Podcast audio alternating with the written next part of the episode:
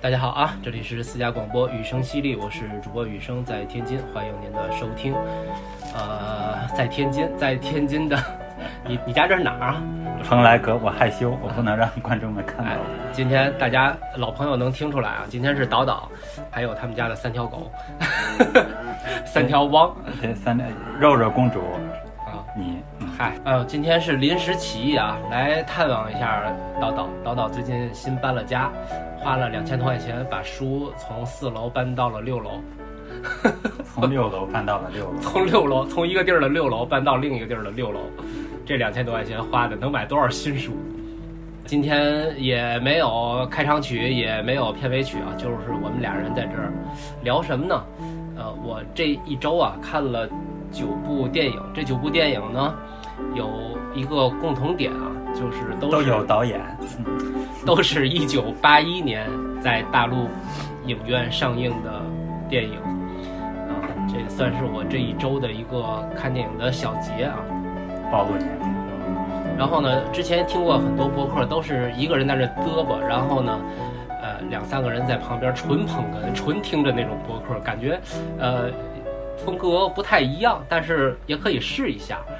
大家知道以前我跟导导呢，就是胡扯，一扯一个多小时。哎，今天看看能不能做到一个人主聊，一个人捧哏。也许一会儿就又五五分了，字母哏了。所以你得找点我聊不下去的话题啊。对，为什么要聊一九八一年的电影呢？因为我是一九八一年生的，这周正好不知道看什么的时候，就想哎，把八一年上映的呃一些电影过一过。我挑了这个，就是在我的这个认知范围内，从小长大的这个过程里面，一些名号比较响的电影。呃，叨叨肯定小的时候也听过其中的几部，或者是看过其中的几部。没有，或者是有原著的。我年轻，嗯，你就你就可以随时的聊，行吗？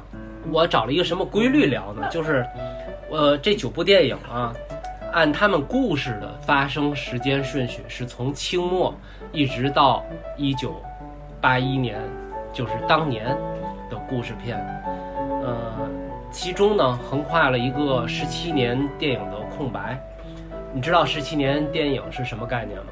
有十七年的电影，就是咱们新中国历史上从四九到六六年这十七年，至少在一九八一年上映的影片里呢，我还呃没找到很多，所以这部分呢就跨过去了。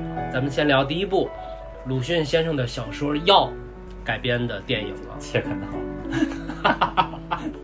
一会儿鲁迅先生半夜找你来，我告诉你。呃，在一九八一年的时候呢，上映了两部电影，一部呃上映了两部鲁迅先生小说改编的电影，一部是大名鼎鼎的《阿 Q 正传》，一部就是这个《药》。呃，叨叨，你看过《阿 Q 正传》吗？学过，学过，对。呃，药呢？药学过，药就是咱们都学过那篇课文《人血馒头》嘛，嗯，对吧？你还记得这个小说里你？印象比较深刻，只记得最后饭头上多了几个花圈。对，在电影上也有这个结尾的表现。你觉得那几个多了的小花，是有人摆上去的，还是他自己生出来的一种魔幻表达？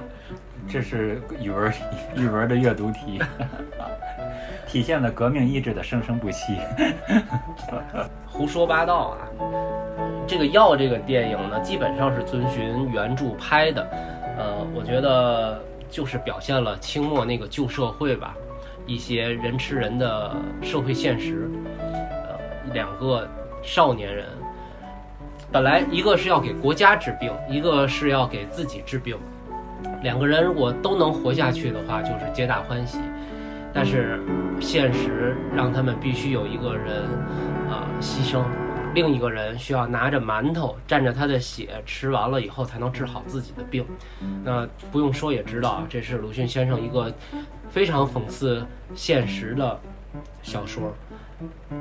大家如果感兴趣的话呢，除了读原著之外，可以找来这部电影来看一看。这部电影里呢，饰演老太太的陈琦呢，不知道大家看没看过一部电视剧叫《上海一家人》。里面就是那个老太太，这老太太是横跨几十年，一直到前些年的电视剧里还在演上海的老太太。也是一段传奇的职业生涯。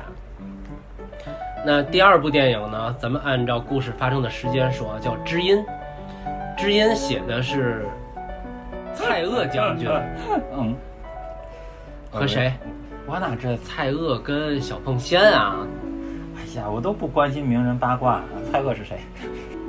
他们在这个袁世凯要称帝的背景下发生的一段互相理解、呃互相支持的这么一段故事。这个电影呢，其实从呃技法来说没有什么太多的亮点。再往下啊，就该民国时候了，咱们伟大的建军别说错，题材你可别说错了啊！南昌起义。啊，嗯，一九八一年呢，有两部描写这个咱们在解放前重要的关键时刻的战争电影，一部是这个南昌起义，还有一部就是西安事变。西安事变看过吧？没有，小学的时候没组织过观影吗？这个电视剧，呃这个电影。我们村太穷了。南昌起义呢有一个亮点，跟大家介绍一下，就是它描写的是我党早期的那些领导人之间，呃，对于南昌起义的一些不同的见解，最终在这个内困外交之下，周恩来、叶挺、朱德、呃贺龙这几位将领果断的发动了南昌起义，打响了咱们武装革命的第一枪。第二枪和第三枪，哦，那是武昌起义。南昌起义这个电影拍得好，就好在它有取舍，不是后来历史认定的重要人物他必须要拍，而是根据历史发生的真实时刻涉及到的人物都拍了，没涉及到的人物并没有被囊括其中，这跟咱们后来前几年的那几大几部曲有着明显的区别。而且他拍摄的手法呢，非常的怎么说呢？呃，古早，是那种属于经典的拍摄手法，所以大家可以呃找来看一看，就是领略那种八九十年代咱们小学出去组织观影的那种宽银幕的故事片啊，算是巨制了。前几个呢，咱们简单的说一说，因为呃没有什么太多的技术上的亮点。下面这个呢叫《特高科在行动》，这个名字听过吗？谁在行动？特高科。特别高科技的一个是吗？特高科在行动这个，在咱们的中国电影史上以名字著称，显得特别的高深。对啊，特别高科技。他写的是这个抗日战争时期，啊、我党和这个日本侵华军之间的斗智斗勇的故事。啊这个故事呢，排的就算是间谍片里面，我觉得在大陆间谍片里面，谍战片，谍战片里面拍的比较规矩的，就是充分展示了你中有我，我中有你，然后互相斗智，这么一个险象环生的故事。啊，而且呢，大家可以在最后的高潮戏里面看到小树林里的一段打斗，这段打斗拍拍得非常的好，就是因为当时八一年嘛，咱们的拍摄技术都是有限的。他呢，把自己这些主创们能够把自己知道的那些啊、拍摄手法，全都用上了，武打的那种套路，然后配上剪辑，再配上演员的夸张的表情，你现在看起来呢，会感觉到非常的幼稚，呃，但是如果你站在一九八一年的这个历史节点上去看，你能够理解当时的人们在大银幕下看着是非常津津有味、捏一把汗的那种感觉。呃，这部片子呢，可以说拍得非常的规整，它的开篇和结尾还有一个首尾呼应的一个 小花招，呃，这是我对这个片子的一些感觉。哎，你随时可以插言啊。嗯，嗯，好，嗯第五部厉害了，第五部这名字你哎肯定听说过，你说说我听听。许茂和他的女儿们。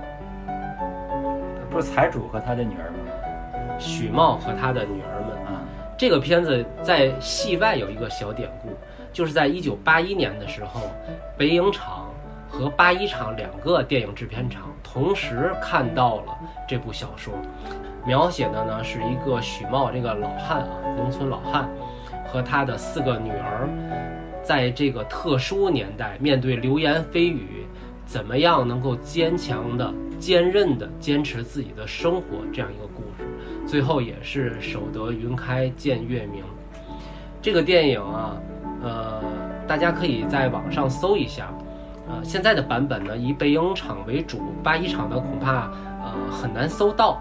但是你可以搜到什么呢？搜到一些，啊，他们当年两个版本互相竞争、赶时间、抢拍摄地，然后参加国内国外一些电影节的一些轶事。这点儿其实在中国电影史上是不常见的，在国际影坛上呢，经常有这样的大的制片公司之间，啊，明枪暗箭争夺题材的故事。但在，呃，华语电影史上，这还是头一份儿，是不是独一份儿不好说。下一个名字又很厉害，没听过。被爱情遗忘的角落，我这个片子是我这周看的九部电影里质量最高的，严重跟大家推荐的。这部电影它用了四条线索，来描写一个村落。为什么青年男女之间，他们自然而然的归于动物属性的人类的这种爱情，要想博得人们的理解，要想获得自己的感情和伴侣，有那么那么难？他描写的同样是在咱们那十年的荒唐岁月里面，人们的流言蜚语、农村的陋俗，对于青年男女你情我爱的这种摧残。它呢，也是一个以小见大。呃这么一个题材，能够让人们知道，呃，一个荒唐的社会对一个正常的人，对一个正常的组织，对于农村的生产造成的极大的破坏，这种损失应该是我们不愿意再见到的。就说这么多啊，就说这么多。呃，这部电影里最亮人眼球的，就是女主角，就是女主角沈丹萍。沈丹萍这张照片，我给导导看一下，绝了，真的是盛世红颜。看，你觉得她像现在当红明星的哪位？马上能说出来。现在的当红明星啊？对，嗯嗯，梁朝伟的媳妇儿，刘嘉玲吗？嗯嗯，有一点，但是他这个角度特别像李冰冰，你们有没有觉得？哦哦嗯嗯嗯，捧哏捧的不错，真的真像李冰冰，是不是很像？就那眉毛有点浓。对。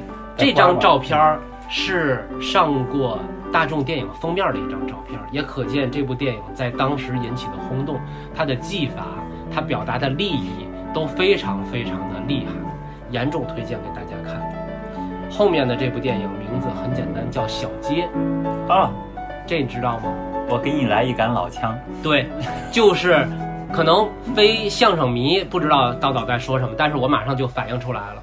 冯巩、刘伟的一段著名的相声叫电影片名对联儿，里面有一个对联儿就是：那我给你说小街，我给你对老枪，有这么一个包袱。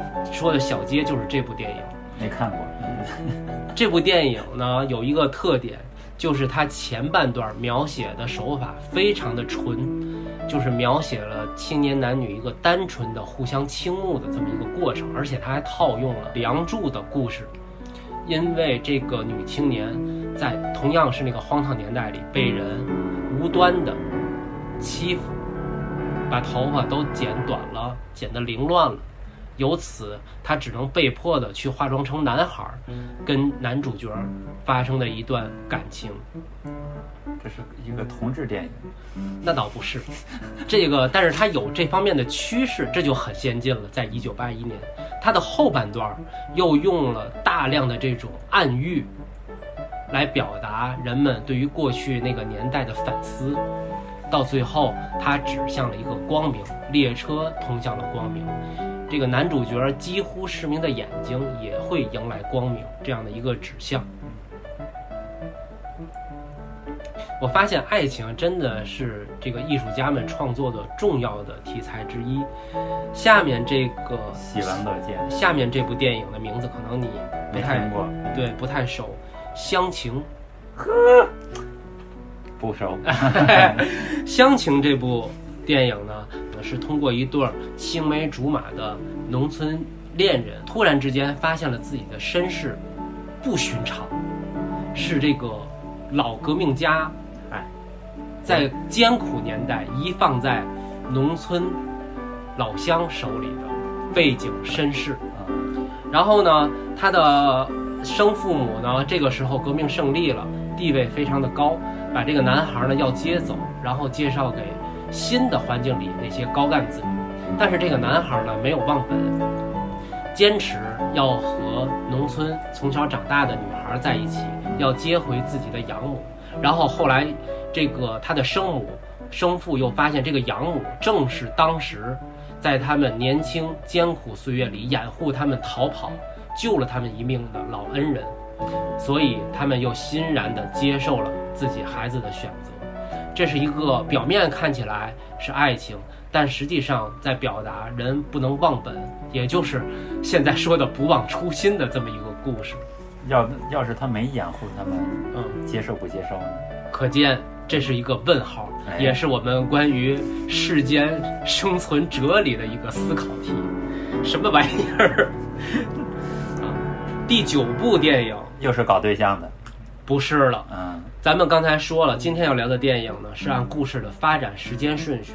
第九部电影完全就是描写一九八一年时候的一个新农村的故事，叫《喜迎门》，这是一个家庭喜剧。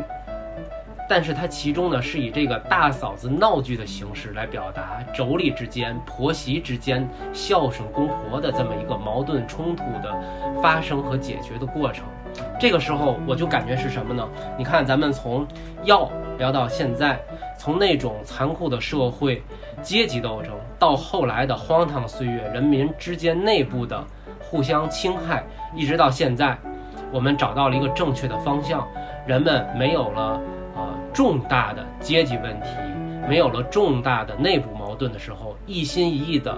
发展生产经济物质生活水平得到了一些提高的时候，一心一意跟跟公婆 斗心斗角，对，就开始发生了一个正常社会里才会有的问题，那就是不论古今中外，呃，儿媳妇儿和公婆、女婿和岳父岳母之间会有的一些嫌隙，这是一个正常人类社会会发生的故事。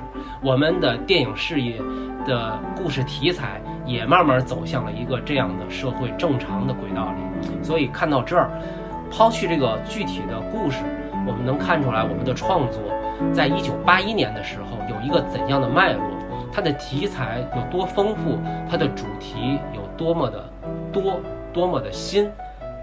那我们再对比现在二零二二年，或者我们回到疫情之前的二零一八年、一九年的上半年，我们看我们的院线里面的上映的电影题材，那是可以说要小少了很多，呃，制作也要粗很多。这种制作不仅仅是科技上纯粹的模仿，更有在剧本上潦草、不负责任、缺少底层逻辑等等诸多的文学基本功的缺陷。所以我这周看电影的感触还挺深的，就是我们今天和四十年前比，我们的电影事业进步不多，退步很大。那就是没进步啊。嗯，对，但是它它是一棵树，这个枝子长长了，那个枝子可能长短了，嗯，但是不能就是单纯的按绝对值去划分。人生百态就是有长有短的。嗯，然后再饶一个啊，彩蛋，这周还看了一个小的动画片，叫《九色鹿》。哦，我没看过，你说说。九色鹿呢，大家自己去看，自己去领会。但是要有一点说明的就是，九色鹿它不是一个中国传统的动画片，它是呃怎么说呢？从咱们莫高窟的壁画上的一个佛教题材衍生出的一个寓言故事，它讲的是人世间的道理，你行为准则，而不是一个呃哄人开心的这么一个玩笑的玩笑之作。因为我看有的评论里说。呃，神鹿之所以最后胜利了，给人以教训，是因为它是神鹿。如果它是一只普通的鹿，可能已经被放到饭桌上被吃了。我就觉得这种思维很奇怪。明明人家讲的是一个哲学道理，要告诉你怎样的利人于世，但是有的一些怪怪的思维，反而去逆向的去处理这样的一个本末倒置的东西。以后再逆行就。以后无论是谁，只要在人世间逆行，就应该给他惩罚。今天所有的电影都指向了这一个主题，无论是清末的皇帝还是袁世凯，都一样。那今天啊，就聊到这儿啊，戛然而止，也没有片尾曲。然后感谢噔噔噔噔，感谢导导送我的这个《东京物语》题材的电影记事本，他送了我两本啊，呃，还有二十本呢，你随我。留一本用一本儿。也感谢大家今天听了我们这么潦草的一期节目，祝大家秋安，秋安，立秋了吗？对，中中元节，中元安康。